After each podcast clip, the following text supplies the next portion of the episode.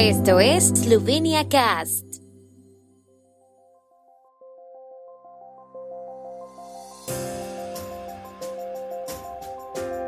Noticias. Inicia la segunda campaña de las jornadas de vacunación en Eslovenia. Pochivaushek espera que las cuarentenas y trabajadores infectados no provoquen el cierre de la producción. Tania Fayón y Robert Golob intercambian opiniones sobre la situación del país. El salario mínimo y la tarifa horaria mínima de trabajo estudiantil aumentarán en 2022. La segunda campaña de las jornadas de vacunación tendrá lugar en toda Eslovenia desde hoy hasta el sábado, bajo el lema Demos un paso adelante juntos, adelante con la seguridad y la salud. Los centros de salud, algunos hospitales y las unidades móviles de vacunación participarán en la campaña.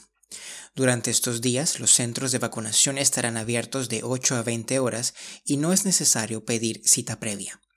El objetivo de la campaña es vacunar el mayor número posible de personas con la primera, segunda o tercera dosis, dijo el lunes el ministro de Sanidad Yanis Poklukar en una rueda de prensa para lanzar la campaña.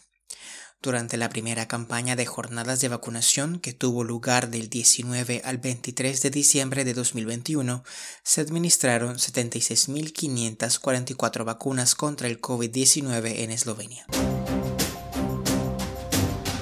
El ministro de Desarrollo Económico y Tecnología de Eslovenia, Zdravko Pochivaušek, espera que los escenarios pesimistas sobre el desarrollo de las infecciones por coronavirus no se materialicen. En cualquier caso, espera que las empresas actúen de forma aún más responsable para que no se vean obligadas a cerrar la producción debido a la escasez de mano de obra, dijo durante una visita a la región de Dolenska en el día de ayer. Pochivaushek advirtió del posible problema de un fuerte aumento de las infecciones y añadió que sería necesario estudiar cómo organizar y mantener la producción en ausencia de trabajadores debido a las cuarentenas. El Ministerio insistirá en que las empresas cumplan con todas las instrucciones del Instituto Nacional de Salud Pública y que la actividad industrial continúe, añadió. También valoró que los resultados de la economía eslovena, según las medidas del gobierno, son de primer orden. La presidenta de los socialdemócratas, Tania Fayón, que se reunió el martes con Robert Golob, explicó en un comunicado de prensa del día de ayer que el encuentro tenía carácter de familiarización. Ella y su homólogo intercambiaron opiniones sobre la evolución política actual y la situación del país. Fayón subrayó que los tiempos actuales exigen que los partidos políticos, la sociedad civil y todos los que piensan en trabajar por el bien de Eslovenia y su pueblo se unan y no persigan intereses parciales que lleven a la fragmentación del centro izquierda. La lista de Marian Sharetz también confirmó que Golob se había puesto en contacto con ellos.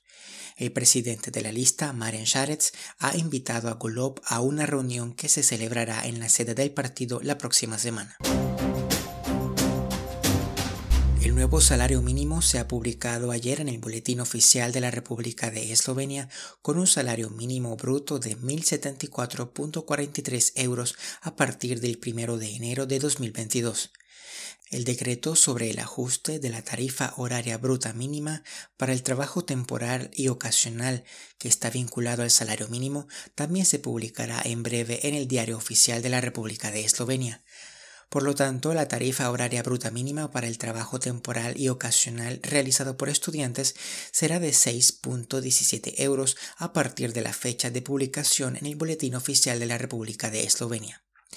El salario mínimo está regulado por la Ley de Salario Mínimo que establece el derecho a un salario mínimo y la forma de fijarlo y publicarlo. De acuerdo con la ley del salario mínimo, la decisión sobre el ajuste del salario mínimo la toma el ministro de Trabajo, Familia, Asuntos Sociales e Igualdad de Oportunidades tras consultar previamente a los interlocutores sociales. El tiempo en Eslovenia. El tiempo con información de la ARSO, Agencia de la República de Eslovenia del Medio Ambiente. Hoy estará principalmente despejado. En la región de Primorska habrá vientos ligeros que remitirán por la tarde. En Carintia hubo niebla matutina. Las temperaturas máximas diarias serán de 0 a 6 y de hasta 10 grados centígrados en Korishka y en la costa adriática.